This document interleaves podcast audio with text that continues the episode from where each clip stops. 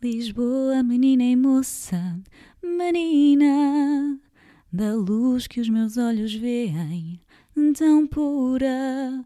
Teus seios são as colinas, varinas, pregão que me traz à porta, ternura.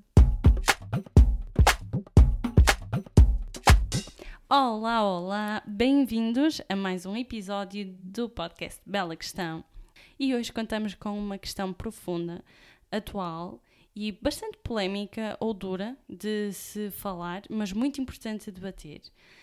E para isso contamos aqui com uma convidada especial, é a Vânia Castro. Ela é da colheita de 1988, nasceu em Aveiro, mas neste momento mora em Lisboa e vai ajudar-me aqui a debater um tema que muita gente não, não conhece na profundidade, que é sobre relações abusivas.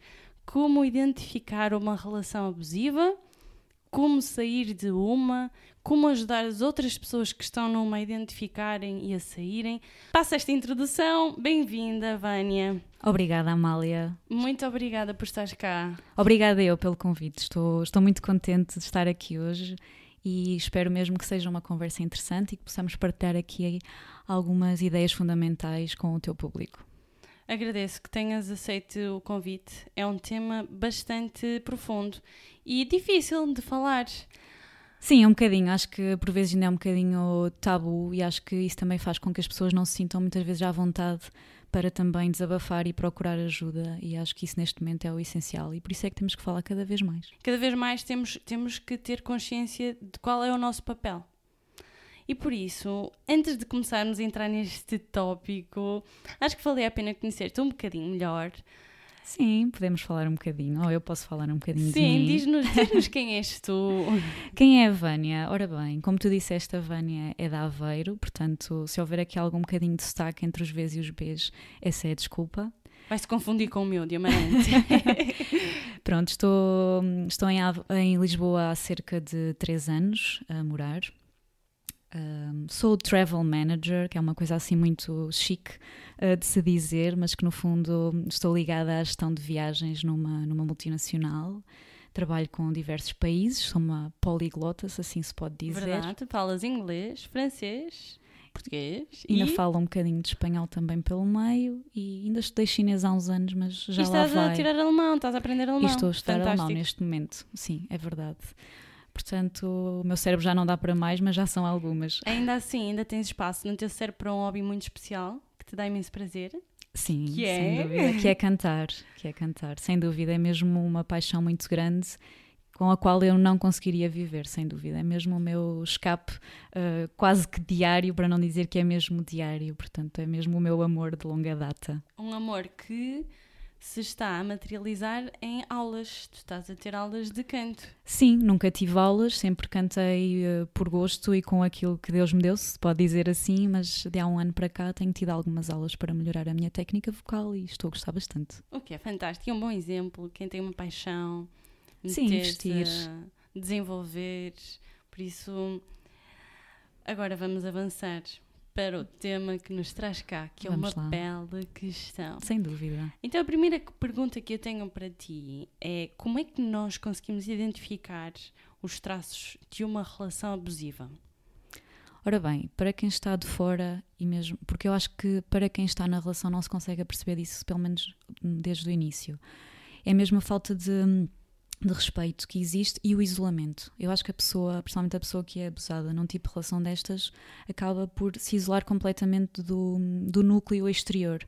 Ora, vive só naquele mundo dele ou dela e do parceiro ou da parceira, ou então acaba por só coexistir com as pessoas que também são próximas um, do parceiro. E acho que é isso, é o primeiro o primeiro facto que podemos constatar é mesmo que a pessoa acaba por se afastar de, de amigos que já tinha, da família. Isso para mim foi, foi realmente o primeiro, o primeiro passo. Isto porque nós ainda não o dissemos, mas a Vânia foi convidada para falar sobre este assunto porque, infelizmente, neste caso, tem algo que pode partilhar connosco, que é a experiência, uma má experiência, que felizmente acabou bem, portanto, Sim. É, acho, há que esperar até ao final para perceber como é que isto uh, deu a volta, mas, mas estamos aqui a debater este assunto com alguém que esteve dentro deste tópico, que viveu o, o que é uma relação abusiva. Portanto, eu esqueci-me de dizer isto no início, mas é importante para as pessoas perceberem porque é que tu uh, vais identificar e ajudar-nos a identificar agora à distância, porque já passaram alguns anos. Sim, já passaram seis anos. Agora, à distância, não é? Como é que se pode identificar coisas que na altura tu não conseguiste imediatamente identificar? Exatamente, sim. Portanto, a pessoa acaba por se isolar. Sim, a pessoa, a pessoa começa por, uh, por se isolar e acaba por cortar relações com algumas pessoas que eram próximas até ao início da, da relação. E acho que a partir daí também é muito mais fácil a pessoa acabar por uh, deixar de ter respeito por ela mesma e permitir que as outras pessoas lhe faltem ao respeito. Porque parecendo que não perdes a tua, um bocadinho a tua rede de segurança e as pessoas que, que realmente que gostam de ti, que se preocupam, e isso também, isso também não ajuda, não ajuda para, para a relação e para criar uh, estes pontos negativos, por assim dizer. E então, se tu agora estivesses aqui com uma plateia de pessoas que podem estar numa relação abusiva, como é que tu, que dicas é que tu lhes davas para elas conseguirem identificar comportamentos manipuladores, por exemplo? Eu acho que o, o constante discurso de fazer com que a tua autoestima baixe ainda mais, o dizer que, que tu não és bonita, ou que tu nunca te apresentas bem, que não te sabes vestir, ou mesmo que elogiar constantemente outras mulheres ou outros homens, eh, já para não falar mesmo de, das situações em que te dizem que se não ficares, com, não ficares comigo, terem este discurso, não, não ficares comigo, vais ficar sozinha, ninguém te vai querer. É? Este tipo de discurso uh, quase que constante, repetitivo, acaba por uh, ficar em repeat no teu cérebro e chega a um ponto em que eles, a outra pessoa já não precisa te dizer, porque tu própria já tens este discurso na tua cabeça. Essa é a realidade. Mas só ao fim de algum tempo é que tu te começas a perceber que já não estás a pensar por ti própria que as ideias que tu tens foram-te implementadas por outra pessoa. Isto acaba por ser um bocadinho um percurso para umas pessoas mais longos do que para outras, infelizmente. E agora vamos passar então para a fase em que, depois de conseguirmos identificar este, este, estas características, o que é que nós podemos fazer, nós, quem estiver nesta situação, o que, o que é que as pessoas podem fazer para travarem o mais rapidamente possível e não deixarem uh, chegar a esse ponto? Quais é que são os primeiros sinais vermelhos que uma pessoa tem que ficar logo em modo alerta e pensar, atenção, que eu estou aqui a caminhar por um caminho que pode ir dar a um lugar onde eu não quero ir. É, quais são esses primeiros sinais? Uh, começa por ser um bocadinho de falta de respeito em pequenas coisas no dia a dia. O que é que é preciso fazer para sair dessa situação? É difícil. Claro que se a pessoa começar a identificar isto logo no início, é um bocadinho mais fácil. Mas a partir do momento em que tu começas a, aquilo que estávamos a falar, a justificar e deixar que as coisas andem na esperança que mude, que na realidade normalmente não muda, porque a partir do momento em que acontece uma vez e nós sabemos e nós aceitamos a primeira vez, vai voltar a acontecer. Mas eu acho que aqui o fundamental é mesmo tentarmos ir buscar um bocadinho a nossa rede, a rede de pessoas que, que se preocupam connosco tentar falar ir buscar força um bocadinho aí, sim, falar sobre o, sobre o assunto sem dúvida, uh, isso é, é, fundamental. Se bem que na minha, na minha situação pessoal eu tinha, um, tinha algumas pessoas que me aconselharam diversas vezes a, a sair, mas tem mesmo, tem mesmo que, que partir da pessoa. Eu lembro perfeitamente, por exemplo, ter uma situação, uh, nós tínhamos um cafezinho uh, onde íamos sempre, e uma vez a senhora do café, que já nos conhecia de nos ver ali, já se tinha apercebido mesmo de algumas situações, apanhou-me sozinha e disse-me: Olha, eu já, já me apercebi que passa aqui algo de errado e já percebi que os teus amigos tentam um bocadinho aconselhar-te, mas eu vou-te dar um conselho também, se me permitires. Eu sei que por muito que eles queiram ajudar, isto vai partir de ti. E um dia tu vais acordar e vais perceber que queres mudar de vida e que chega. E vais dizer assim: basta. E foi um bocadinho isso que aconteceu comigo. Ele veio aquelas palavras comigo e isso não aconteceu de imediato, aconteceu bastante tempo depois. Mas nunca mais me esqueci, porque foi um bocadinho isso que aconteceu comigo. Como eu disse, eu estava ciente que não era aquilo que eu queria para mim, que possivelmente ele nunca iria mudar, que eu estava numa relação completamente abusiva. E um dia simplesmente acordei e disse: Não quero mais, não quero mais, isto chega. Como é que tu conseguiste, depois de ter sido uma situação tão difícil, reconstruir todo esse amor próprio, esse desenvolvimento? Como é que tu te tens desenvolvido e tornado mais forte? Olha, eu posso dizer que isto é um processo contínuo e que continua até hoje ao fim de seis anos. Porque quando tu sais de uma relação abusiva, a tua autoestima não está baixa, a tua autoestima está negativa. E é um percurso. Vais começando aos pouquinhos, vais retornando um bocadinho à tua rotina que tinhas perdido, porque eu, no fundo, passei seis anos a viver em função de outra pessoa. Eu já não sabia o que era viver para a Vânia, o que é que a Vânia gostava de fazer. E é um bocadinho voltares a olhar para dentro e fazer as coisinhas aos poucos. Eu, por exemplo, lembro-me que na altura uh, estava a fazer um mestrado e estava a ser muito complicado para mim conseguir, por exemplo, trabalhar na tese. Dediquei-me mais à tese e consegui entregar a tese. Comecei a ter aulas de dança, que é uma coisa que eu também gosto imenso, que também foi uma motivação enorme para eu acordar de manhã. Uh, voltar a aproximar-me de algumas pessoas e da minha família, que na altura eu me tinha desaproximado bastante, voltei a aproximar-me dessas pessoas, conheci imensas pessoas, tentei criar laços novos, tentei criar um núcleo de amigos novos, que também foi fundamental, porque acabei por eh, conhecer sítios novos, ter experiências novas. E depois, olha, é um bocadinho deixar, eh, deixar correr e aos pouquinhos também vais te tornando mais forte, tu vais sentindo que a tua autoestima está a crescer. E acabei em Lisboa. Pois, era a pergunta que eu te ia fazer agora, porque entretanto a tua, a tua vida realmente tem uma mudança brutal, que é tu acabas por estar num trabalho estável, num emprego estável, e largas tudo para vir ganhar menos para Lisboa. Conta-nos um bocadinho sobre essa tua aventura de mudar de vida. É verdade, muita Aos 27, gente, não é? Sim, muita gente me, me chamou de maluca, literalmente, na altura, porque estava, estava numa empresa que posso chamar família, sem dúvida, aquelas pessoas são família para mim até hoje. Já estava lá, já estava lá há mais de seis anos, tinha entrado com 21 e, e numa passagem de ano simplesmente houve um amigo que me disse assim, mas tu sentes-te motivada, ainda gostas do que fazes? Não te sinto, eu não te sinto motivada, sinto que te falta qualquer coisa, se calhar é o trabalho, se calhar é outra coisa. Eu disse, realmente eu gosto de trabalhar lá, até gosto do que faço e adoro as pessoas, mas já não me desafia, já não me motiva. Já pensaste em mudar, começar a mandar currículos? Nunca tinha pensado nisso, como tenho alguma estabilidade, nunca tinha pensado nisso. E aquela conversa naquela passagem de ano fez toda a diferença para a minha vida. Decidi nessa noite que ia começar a mandar currículos no dia a seguir, começar no dia 1 de janeiro a mandar currículos. Decidi também que não iriam ser para, para a zona de Aveiro, decidi que iriam ser para uma cidade maior. Na altura, entre Porto e Lisboa, decidi vai ser para Lisboa.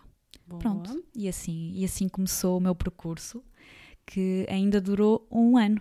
Ou seja, comecei a mandar currículos em janeiro e só vim para Lisboa em dezembro. Isso é muita perseverança. E conta-nos um bocadinho do que é que te passou pela cabeça quando finalmente descobriste que vinhas para Lisboa.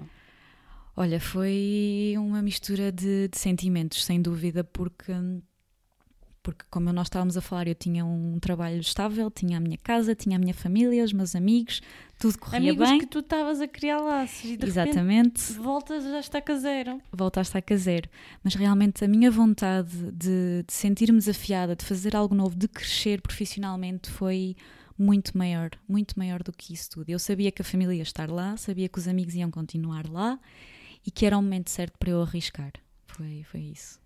Nós no outro dia tivemos uma conversa e eu achei muito interessante algumas ideias que nós levantamos assim no ar.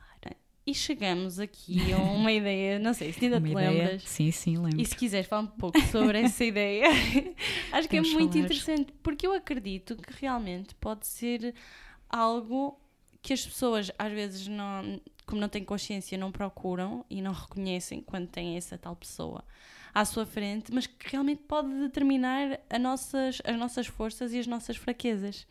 Então passo-te a bola. Podes passar uma bola. Hum, pronto, a conclusão a que nós chegamos, talvez seja essa a razão, não sabemos, não, é? sabemos, não sabemos. É que eu tive uma, uma espécie de mentor, se assim se pode dizer, durante o início da minha carreira profissional. Portanto, eu entrei para a empresa onde estive, uh, tinha 21 anos, tinha acabado de, de sair da minha licenciatura da universidade. E, e a pessoa que na, na altura estava a gerir a empresa e que ainda hoje está, foi sem dúvida um mentor. Para mim, até hoje, é um exemplo de, de um verdadeiro líder. Foi uma pessoa que sempre me apoiou, não só na minha carreira, como também a nível pessoal. Um, Ajudou-me e sempre me apoiou bastante quando eu disse que, por exemplo, queria fazer um mestrado, que queria fazer um, um curso de línguas. Sempre, sempre me apoiou e sempre me deu os melhores conselhos até hoje. E eu trago isso comigo. E eu acho que isso foi sem dúvida a razão para eu ter uma base tão forte na minha carreira e da minha confiança profissional. Porque, entretanto, nós não dissemos este pormenor, mas é interessante. A Vânia vem para Lisboa, vem para uma função, mas no espaço de mais ou menos de um ano muda de função dentro da própria empresa, o que não é um percurso assim tão comum. Não, não é. Uh, mas foi, foi bastante interessante e eu acredito que as coisas acontecem por uma razão e que o percurso tinha que ser feito dessa forma. Eu, quando me candidatei para esta empresa, uh, candidatei-me para outra vaga.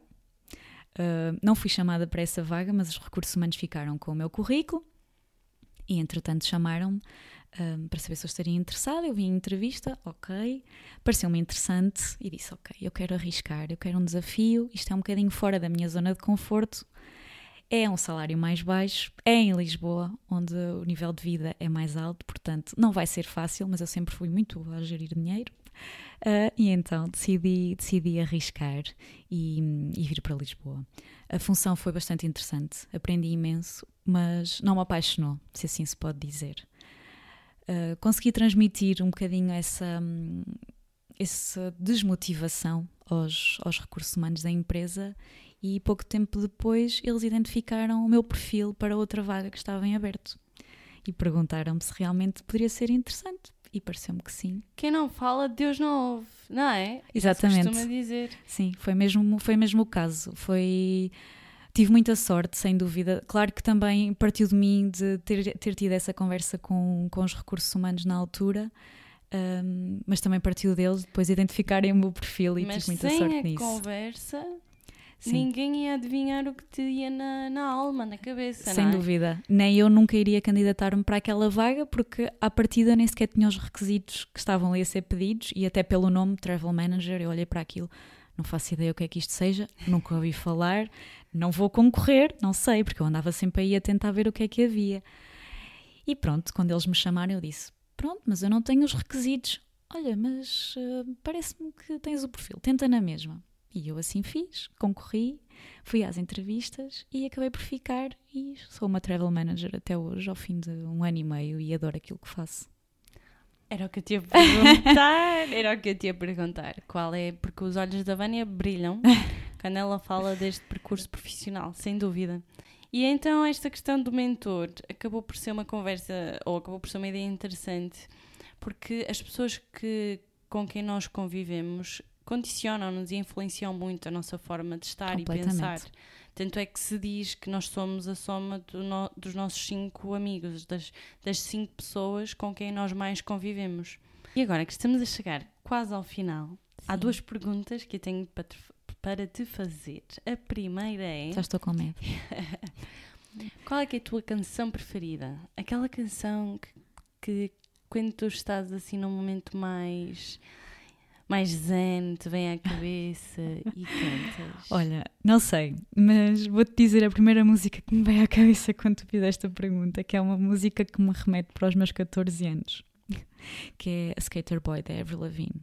Foi a primeira música que me veio à cabeça, porque foi uma música que me marcou bastante na minha adolescência. Lá está, voltamos ao início de tudo. Portanto, quando nós começamos a gostar de música e a ter o nosso próprio gosto musical, foi, um, foi uma cantora que marcou imenso. Eu queria ser Avril Lavigne e andava vestida igual a ela. Ai meu Deus, já passaram tantos anos. Agora, agora que tu falaste nisso, já, já. essa música essa música correu o mundo. Para aí uns 16, portanto. Também faz parte da minha adolescência. Pronto. E eu ia te perguntar que música é que tu gostavas de nos cantar assim só um bocadinho. Ai, Sozinho aquele bocadinho. Isto não estava previsto nesta entrevista. a Vânia tem uma voz lindíssima. Acho que podíamos ser eh, presenteados aqui com uns segundos. Ok. Só um bocadinho. Lisboa, menina e moça, menina da luz que os meus olhos veem, tão pura teus seios são as colinas, varinas, pregão que me traz à porta, ternura. Tão lindo! Verdadeiramente linda, a música é linda. Sim, eu gosto muito desta música. E gosto muito de Lisboa. Portanto. acho que essa música transmite mesmo, não é? A paixão de quem, de quem sente a cidade. Sem dúvida. E agora sim, a pergunta da assinatura do podcast Bela Questão, que é quem foi a pessoa que mudou a tua vida? É uma bela questão. é uma bela questão. E isso, não querendo agora ser aqui um clichê, mas se calhar a pessoa que realmente uh, mudou a minha vida, não querendo estar a falar dos meus pais, que também são pessoas fundamentais na minha vida, foi essa pessoa que estávamos a falar, que foi o meu mentor. Que... Queres dizer o nome? Posso dizer, eu espero que ele ouça este podcast, Walter Barros. Walter Barros? Nós, Sim. Vamos, nós vamos certificar-nos que ele ouve este vamos episódio para ele ter noção do impacto que teve. Sim. E qual é a coisa que mais te orgulhas? Orgulho-me da pessoa que tenho vindo a construir, apesar das dificuldades que essa pessoa tem passado. Acho que isso é o mais importante, é realmente nós orgulharmos de nós mesmos porque todos nós vamos passar por obstáculos, mas temos que nos orgulhar de conseguir ultrapassá-los e da forma como também vamos aprendendo com eles. E isso é o mais importante. E eu acho que tenho aprendido muito, continuo a crescer todos os dias, continuo a tentar ser melhor todos os dias, aprendo muito com este podcast, a desenvolver-me a nível pessoal. Tento investir cada vez mais nas minhas paixões e acho que isso é fundamental. E fica aqui este incentivo de partilhar com pessoas que vocês acham que possam gostar de ouvir. E, e agora vamos passar-nos depois para a nossa plataforma, onde nós costumamos conversar uns com os outros. E vamos convidar a Vânia a responder a questões. Já sabem que podem perguntar, isto é no Instagram, para chegarem ao Instagram basta colocarem Bela Questão Podcast e encontram-nos lá. Sigam-nos, é o sítio onde nos juntamos todos e podemos falar livremente. Podem comentar as, as, imagens, as citações que vamos colocando, porque é uma forma interessante de nós irmos recebendo feedback. Muita gente manda por mensagens privadas, o que eu adoro também, até porque depois permite fazer conversas hum, e depois Sim. partilho com os convidados. Mas se quiserem fazer os comentários é sempre especial. Também estamos no Facebook. Eh, embora preferencialmente o, o Instagram dá para fazer mais questões e é mais interativo nos stories. O, o, episódio já sabem que está sempre disponível no Spotify, no iTunes, por isso partilhem e vemo-nos no próximo episódio. Até breve!